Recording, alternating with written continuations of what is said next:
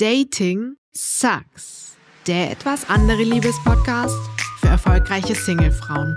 Und ich bin dein Dating Coach von Frau Happiness, Mella Rettenmeier.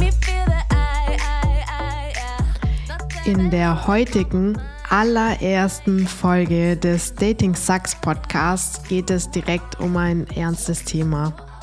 Um ehrlich zu sein, habe ich länger überlegt, ob ich direkt mit einem richtigen Deep Dive-Thema in den Podcast starten soll. Aber wie der Name des Podcasts schon sagt, es geht um Dating-Geschichten in der vollen Bandbreite, die, die dir und mir und anderen Frauen passiert sind. Und genau, wenn es eben etwas ist, was sich nicht gut anfühlt oder irgendwie du das Gefühl hast, das hätte anders laufen können, genau dann kann ich dir als Expertin besonders weiterhelfen und genau deswegen starten wir genau mit diesem Thema heute. Aber hör jetzt einfach selbst in die heutige Geschichte rein. Ich bin mir sicher, dass du einiges daraus für dich mitnehmen kannst. Hallo Frau Happiness. Ich habe deinen Aufruf für verrückte Dating-Geschichten gehört und mich jetzt einfach getraut, dir meine Geschichte zu schreiben. Vielleicht kommt sie ja tatsächlich in den Podcast. Vor knapp zwei Jahren habe ich über eine Dating-App jemanden kennengelernt. Er war mittelblond, definiert trainiert, groß gewachsen und hatte strahlend weiße Zähne. Er hat mir einfach gefallen, nicht zu schön, aber auf jeden Fall attraktiv für meinen Geschmack. Wir haben uns von Anfang an super verstanden, obwohl er von seinem Typ doch etwas zurückhaltend war. Relativ schnell haben wir täglich geschrieben und telefoniert. Anschließend auch die Wochenenden über ein paar Monate miteinander verbracht und Ausflüge gemeinsam gemacht. Ich hatte ein gutes Gefühl, dass da eventuell mehr daraus werden könnte. Ich war zwar noch nicht verliebt, aber die Vorstellung, dass da gerade etwas in Entstehung ist, hat sich gut angefühlt. Auch er war an mir interessiert. Das dachte ich zumindest damals. Er hat fast jeden Tag angerufen. Wir haben uns gegenseitig an unseren Alltagen teilhaben lassen. Gegen später hat er sogar erste Freunde von mir kennengelernt, was für mich eher ungewöhnlich ist. Immer wieder hat er mir erzählt, wie viel Arbeit er hätte und total urlaubsreif wäre. Und wie sehr er sich auf seinen Urlaub freut, den er schon im Winter gebucht hatte. Es war natürlich noch viel zu früh, nach ein paar Wochen über einen gemeinsamen Urlaub nachzudenken. Ich habe mich also für ihn gefreut, dass der Strand für ihn bald ruft. Am Abend vor seinem Flug telefonierten wir noch ganz normal und ich verabschiedete mich mit einer gute Nacht Nachricht von ihm mit Guten Flug morgen und melde dich, wenn du angekommen bist. Am nächsten Tag hatte ich bis abends noch nichts von ihm gehört und war noch nicht beunruhigt. Erstmal ankommen, sich orientieren und vielleicht ein Mittagsschläfchen machen. So startet mein Urlaub auch. Ich fragte trotzdem spät abends vorsichtig an, ob er gut angekommen sei. Keine Antwort. Auch die darauffolgenden Tage kam nichts zurück. Das fand ich irgendwie dann doch eigenartig. Ich machte mir ein bisschen Sorgen, ob ihm was passiert war. Google wusste nichts von einem Flugzeugabsturz Richtung Kreta, aber auch sonst nichts Ungewöhnliches im Internet. Vielleicht war sein Handy kaputt oder es wurde ihm vielleicht gestohlen. Was mich stutzig machte, dass wir über Facebook vernetzt waren. Dann hätte er im Notfall auch dort schreiben können. Ich zermarterte mir das Gehirn, ob ich vielleicht etwas falsch gemacht oder irgendwas Blödes gesagt oder geschrieben hatte. Ich fand aber nichts. Zwei Wochen später, nachdem er wieder zurück sein sollte, versuchte ich anzurufen. Ohne Erfolg. Auch auf meine Textnachricht, dass er wenigstens ein Lebenszeichen von sich geben soll, auch wenn er keine Lust mehr auf mich haben sollte, blieben ohne Antwort. Nichts. Gar nichts. Ich gab es also auf. Auf Facebook hatte er irgendwann ein paar Wochen später ein neues Profilbild. In trauter Harmonie mit einer Frau im Arm, an einem Strand. Der Typ hatte mich tatsächlich geghostet. Irgendwie dachte ich für mich immer, dass mir sowas nicht passiert. Ich, die Antiklette. Bis zu dem Zeitpunkt war ich echt ziemlich betrübt und hatte mich immer wieder gefragt, was der Grund dafür war, dass ich nichts mehr von ihm gehört habe. Aber als ich das Foto sah, war ich stinksauer. Ich kann in dieser Mail gar nicht schreiben, was mir alles durch den Kopf ging. Verfaulte Eier auf seinen Balkon werfen war auf jeden Fall noch das Geringste. Was mich allerdings seither total beschäftigt, ist die Frage, ob ich eindeutige Zeichen total naiv übersehen hatte. Ob er mir insgeheim schon seit langem Signale gesendet hatte, dass er kein wirkliches Interesse an mir hat. Und ob ich diese einfach übersehen hatte. Und ob ich überhaupt in der Lage bin, sowas zu erkennen. Ich bin beruflich erfolgreich, habe in der Zwischenzeit ein über 50-köpfiges Team um mich und bin seither jedes Mal total verunsichert, wenn ich ein Date mit einem Mann habe. Hatte ich vielleicht wirklich etwas falsch gemacht oder sind meine Sensoren vielleicht kaputt? Viele Grüße aus dem Allgäu. Zuallererst, ähm, bevor ich jetzt tiefer in das heutige Thema einsteige, finde ich, dass es total großen Respekt und Anerkennung verdient, dass jemand so eine Erfahrung überhaupt teilt. Weil, das wirst du wahrscheinlich von dir kennen, also ich kenne es auf jeden Fall, ganz viele Geschichten, die einem als Single passieren, kann man ganz gut als Unterhaltungsprogramm in einer lockeren Runde erzählen. Aber bei der Geschichte ist es eher so, zumindest würde es mir so gehen, dass man diese am liebsten direkt wieder aus seinem Leben löschen würde. Wenn du jetzt zuhörst und mit dem Begriff Ghosting aber noch nicht wirklich viel anfangen kannst, beim Ghosting geht es um einen plötzlichen, oft völlig unvorgesehenen Kontaktabbruch. Also ohne dass irgendein Streit oder irgendeine Situation davor stattgefunden hat, die da darauf hingedeutet hätte, dass es irgendwie auseinandergeht. Es ist aber nicht so, als würde Ghosting nur Dating und Partnerschaften oder natürlich auch alles, was dazwischen ist, betreffen, sondern Ganz allgemein kann jede soziale Beziehung davon betroffen sein, also auch Familienkonstellationen, Freundschaften oder auch Geschäftsbeziehungen, bei denen jemand quasi wie ein Geist einfach von der Erdoberfläche verschwindet. Und das ist gar kein ganz neues Phänomen. Ich kann mich daran erinnern, als ich äh, noch Kind war, dass im Freundeskreis meiner Eltern ab und zu ein Scherz gemacht wurde, in dem es darum ging, vom Zigarettenholen einfach nicht mehr nach Hause zu kommen. Und das von Leuten, die gar nicht geraucht haben. Also das war quasi der ganze Gag. Es ist auch kein reines Online-Phänomen, aber schon, finde ich zumindest, ziemlich typisch für die jetzige Zeit. Weil wenn man sich jetzt die Werbung von Partnerbörsen und Dating-Apps und den ganzen Sachen anschaut oder anhört, kann man schon das Gefühl bekommen, dass man eine unendliche Anzahl an perfekt passenden Partnern äh, zur Auswahl hat. Ich weiß nicht, ob du das Gefühl auch kennst. Ich kenne es auf jeden Fall. Das Gefühl, dass man einfach möglichst keine Zeit verschwenden will. Und das kann dazu führen, dass sich der eine oder andere überhaupt keine Mühe mehr gibt für einen echten Abschied. Weil man hat ja schon wieder 30 neue Matches, die total spannend und toll und äh, was weiß ich was sind. Ich habe mir schon öfters Gedanken drum gemacht, wann ein Kontaktabbruch überhaupt als Ghosting zählt. Ghoste ich jemand, mit dem ich ein Hi, wie geht's äh, hin und her geschrieben habe, wenn ich mich dann nicht mehr darauf zurückmelde oder wenn ich vergesse, jemand im Bekanntenkreis auf eine Nachricht zu antworten.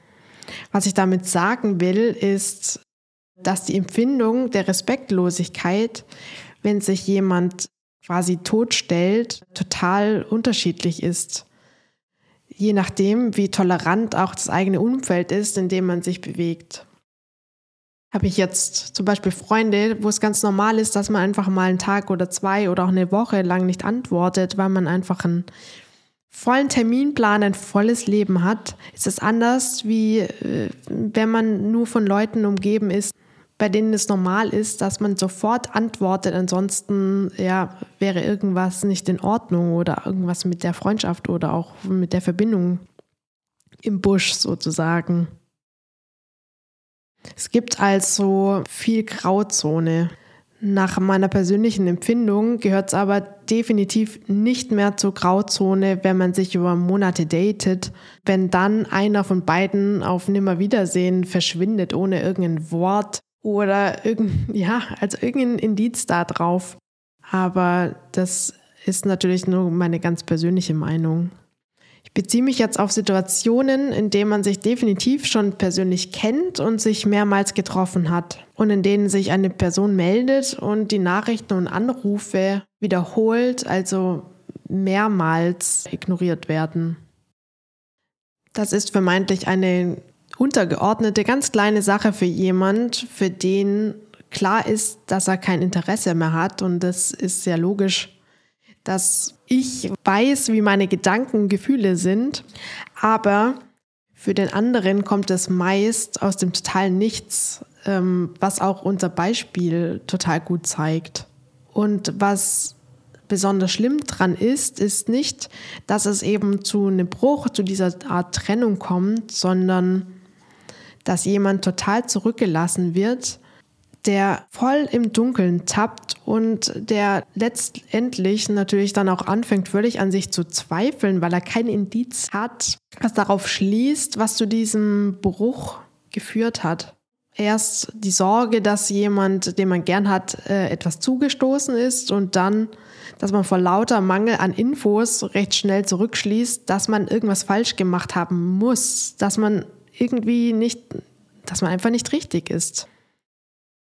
Und es kann sogar so weit gehen, dass der Geghostete längerfristig sogar ein gestörtes Selbstwertgefühl davon trägt und pauschal misstrauisch gegenüber anderen wird oder jetzt gegenüber äh, Dating wird, gegenüber Männern oder auch umgekehrt logischerweise gegenüber Frauen wird.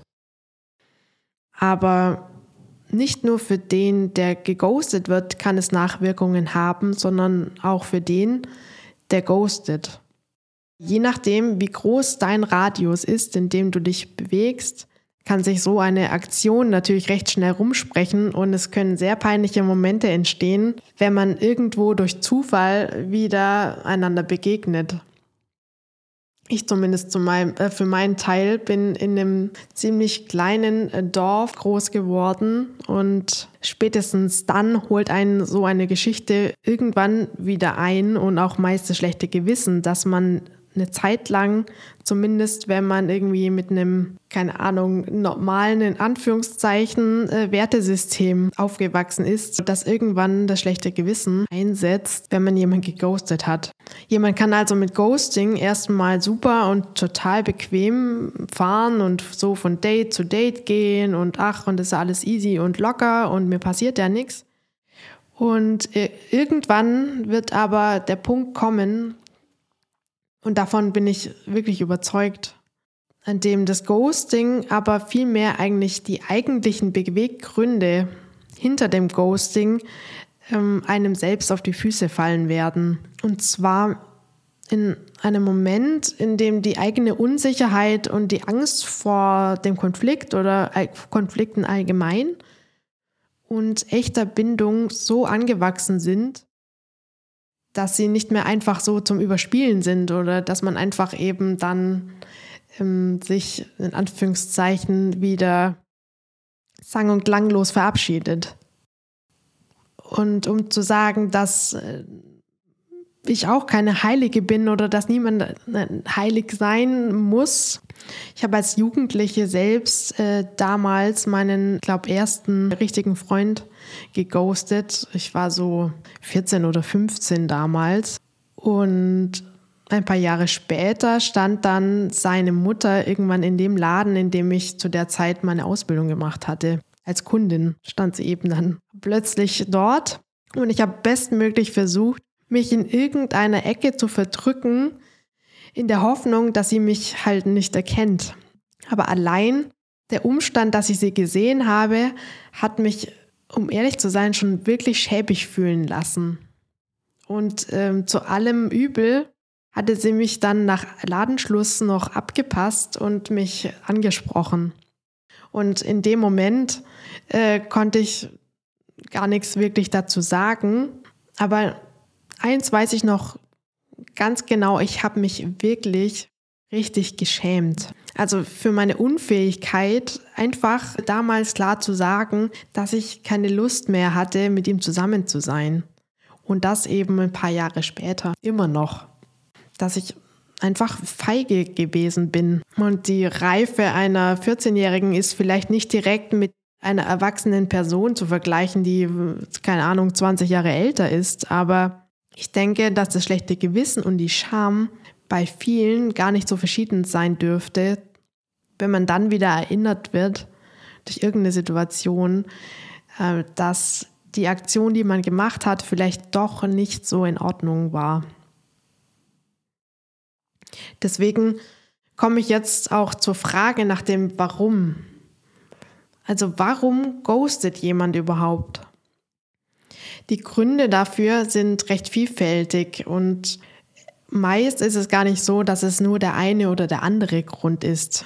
Ganz oft sind äh, Leute, also Menschen, die ghosten, jemand, die Angst vor dem, vor einem potenziellen Konflikt oder vor einer Diskussion haben, als einfach vor einer unangenehmen Situation. Wenn sie sagen müssten, dass aus der Geschichte, die gerade irgendwie halt, äh, keine Ahnung, läuft, dass sie da einfach, dass da nichts draus wird oder dass sie da keine Lust drauf haben. Also einfach eine Form von Feigheit. Es gibt aber auch welche, die unfähig sind, die eigenen Interessen zu vertreten und diese einfach klar auszudrücken. Und es gibt natürlich auch welche, die einfach schlicht und einfach zu faul sind und die einfache Art wählen, sich auszuklinken, ohne dass es eben irgendwie überhaupt zu einem Gespräch kommen muss oder zu einer Diskussion. Aber ganz besonders oft sind es Menschen, die irgendwie eine Art beziehungsvermeidende Art mit sich tragen. Wie sollte man sich denn jetzt am besten verhalten, wenn man verghostet, ja, geghostet wurde? Je nachdem, welche Emotion gerade bei dir die stark ausgeprägte ist, hast du bestimmt viele Ideen, was du tun könntest oder vor allem tun wollen würdest in der Situation. Vielleicht willst du die Person zu einer Antwort zwingen, indem du bei ihr zu Hause vor der Tür stehst oder am Arbeitsplatz auftauchst. Oder vielleicht hast du auch den Impuls, hunderte Nachrichten zu verschicken, in der Hoffnung, dass du da irgendwie eine Antwort darauf bekommst. Vielleicht bist du aber auch so wütend, dass du am liebsten die Reifen von seinem heißgeliebten Auto aufstechen würdest. Aber egal was du für Impulse hast in dem Moment, wenn es gerade alles noch ganz frisch ist und du irgendwie, wenn, wenn dir bewusst geworden ist, was dir gerade passiert ist, solltest du, wenn die Emotionen gerade so, so richtig am Durchdrehen sind, am besten einfach gar nichts tun. Erstmal gar nichts tun, weil meist kommt nämlich nichts Sinnvolles am Ende dabei raus. Das kenne ich zumindest äh, von mir sehr gut. Im schlimmsten Fall kann es nämlich sein, dass du dich am Ende sogar noch für deinen Auftritt in Anführungszeichen noch blamierst und fühlst dich dann noch schlechter als eh schon davor. Deswegen finde ich oder gebe ich dir den Rat, dass man Tote besser ruhen lassen sollte. Auf jeden Fall so lang, wie du im totalen Schockzustand bist. Mach dir bewusst, und das sage ich dir jetzt aus tiefstem Herzen, dass es bei dem, was dir passiert ist, also bei dem Fall, dass du geghostet wurdest, es um die Unfähigkeit deines Gegenübers geht. Und es hat mit dir persönlich wenig oder sogar überhaupt nichts zu tun. Auch mit deinen Sensoren, also der Fähigkeit, das überhaupt zu bemerken, ist überhaupt nichts kaputt. Selbst wenn du alle Gespräche nochmal geistig durchgegangen bist und jeden Chat 30 Mal gelesen hast und tatsächlich dann am Ende zum Schluss kommst, dass du dich vielleicht missverständlich ausgedrückt hast oder irgendwie in irgendeiner Art und Weise falsch verhalten hast, es ändert nichts an dem Defizit, also an der Unfähigkeit deines Gegenübers, mit Kommunikation darauf zu reagieren und auch mit dem Mindestmaß an Respekt, was jeder verdient hat. Wenn jemand ghostet, versucht er bewusst oder unbewusst seine wahren Gedanken und Gefühle für sich zu behalten, weil eben sehr wahrscheinlich die Angst vor einem Konflikt herrscht. Und selbst wenn genau die Situation, in der du vielleicht gerade gedanklich bist, die du versuchst darauf zurückzuführen, wenn die Situation auch gar nicht entstanden wäre, weil du diesen Text nicht geschrieben hättest oder was auch immer, wäre es ziemlich sicher zu einem anderen Zeitpunkt zu dem Bruch gekommen. Unser Gehirn ist ein totaler Meister darin, sich ewig im Kreis zu drehen und dir immer wieder vorzumachen, du hättest jetzt wahrscheinlich den Mann oder die Chance deines Lebens verloren, weil ja alles so außerordentlich toll mit euch war. Ich kenne Frauen, die können sich die schlimmsten Beziehungen und die schlimmsten Verhaltensweisen total rationalisieren und irgendwie am Ende eine total logische Erklärung dazu finden, warum der andere sich ja so verhalten hat oder warum das ganz, ganz logisch war, dass sich der andere so verhalten hat. Und bleiben am Ende in diesen guten Erinnerungen stecken, blenden dann die weniger guten aus und sind so nicht wirklich in der Lage, damit abzuschließen und weitermachen zu können, sondern sie negativ ausgedrückt, heulen immer wieder an der Situation oder an dem Traum hinterher, den es eigentlich gar nicht gibt. Vielleicht hast du aber auch die Neigung, dich völlig in die Arbeit zu stürzen und dich maximal abzulenken, damit du ja nicht mehr dran denken musst. Wenn du die Enttäuschung und die Verunsicherung nicht noch ewig jetzt mit dir rumschleppen willst, dann solltest du da auf jeden Fall keinen super luftdichten Deckel von Tupperware da drauf packen. Du darfst dir eingestehen und zugestehen, dass es dich einfach getroffen hat. Und dass du enttäuscht bist und wütend und dass du einfach total ungerecht behandelt worden bist. Und dass es ganz logisch und normal ist, dass es sich einfach beschissen anfühlt und auch beschissen anfühlen darf, das Gefühl, dass du verarscht worden bist. Weil dann kannst du es im Anschluss auch gehen und hinter dir lassen. Und in einem nächsten Schritt ist es hilfreich, nochmal zu reflektieren, welche Art Beziehungspartner und welche Art Beziehung du überhaupt möchtest. Und noch viel wichtiger, ob dieses Verhalten, das du erlebt hast, wirklich zu dem Menschen passt, mit dem du dein ganzes restliches Leben verbringen willst. Und wenn es dir so geht wie mir, dann wird deine Antwort sehr wahrscheinlich Nein sein.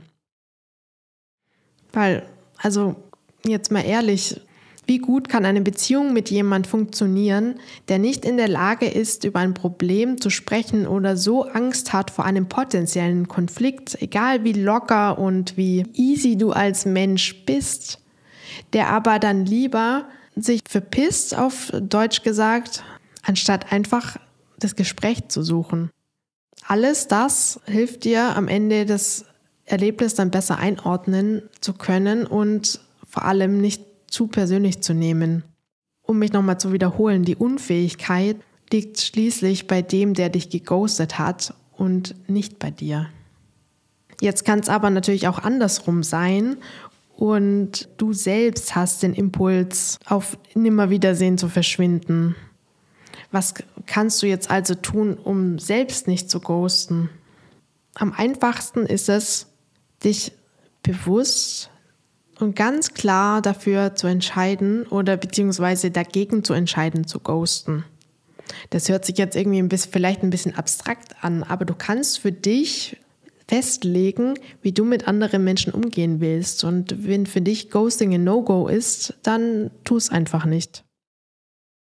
Du kannst von Anfang an einfach ehrlich zu deinem Gegenüber sein und ihm sagen, dass das mit euch einfach nichts wird.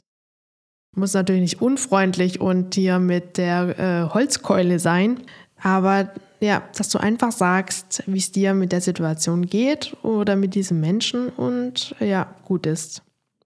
Du kannst aber auch natürlich einfach eine Nachricht, eine unpersönliche WhatsApp oder SMS oder was auch immer schreiben. Weil klaro, es ist natürlich irgendwie keine feine englische Art, sich so zu verabschieden, aber im Vergleich dazu einfach gar nichts zu machen und einfach, ja, sich totzustellen, ist es auf jeden Fall deutlich fairer, wenn du dich nicht traust, das irgendwie anders zu lösen. Du kannst aber auch, auch keine schöne englische Art, eine Notlüge verwenden. Auch so kommst du aus einer Situation raus, ohne dass du dich total wie so eine, eine totale Erschin, sagt man das so? Nee, wahrscheinlich nicht, aber ich glaube, du weißt, was ich meine, wie sich, ohne dass man sich wie ein totaler Arsch verhält. Mich würde jetzt also total brennend interessieren, wie deine Erfahrungen mit Ghosting sind, ob du schon mal geghostet wurdest oder ob du selbst schon mal geghostet hast. Und vielleicht hast du ja noch Fragen oder Kommentare zu dem Thema, dann kannst du mir natürlich jederzeit über Instagram oder per Mail schreiben. Und ja, ich versuche die dann in der nächsten Podcast-Folge zu beantworten. Das war die heutige Folge von Dating Sucks, dem etwas anderen Liebespodcast für erfolgreiche Singlefrauen. Mit Dating-Geschichten von Frauen, die das echte Leben schreibt. Und wie du dein nächstes Date selbst zu einem vollen Erfolg machen kannst. Ich freue mich riesig, dass du dabei warst und ich hoffe, dass du etwas Inspiration für dein eigenes Datingleben mitnehmen konntest. Übrigens, dieser Podcast lebt durch echte Dating-Geschichten. Falls du jetzt also das Gefühl hast, dass auch ich dich in einer kommenden Episode unterstützen kann, dann melde dich einfach mit deiner ganz persönlichen Geschichte bei mir. Dazu kannst du mir ganz einfach eine E-Mail an hallo@frauhappiness.ch schreiben mit Z. Alles andere wäre auch etwas einfach, oder? Und vernetz dich einfach über Instagram mit mir. Du findest mich unter frau-happiness. So können wir ganz einfach in Kontakt bleiben und du verpasst nichts mehr, wenn ich dort brennende Fragen zum Thema Dating und Beziehungsaufbau beantworte. Wenn du jetzt bereit bist, dein Liebesglück aktiv in die Hand zu nehmen, melde dich einfach für ein persönliches Kennenlernen mit mir. Das ist für dich natürlich kostenlos und dort kann ich dich sicherlich schon mal mit ein paar nützlichen Tipps und Tricks für deine ganz persönliche Situation unterstützen. Den Link dazu und auch alle weiteren Kontaktmöglichkeiten findest du in den Shownotes. Genieß deinen jetzigen Moment, egal wann du das gerade hörst und ich hoffe sehr, bis zum nächsten Mal. Deine Nella.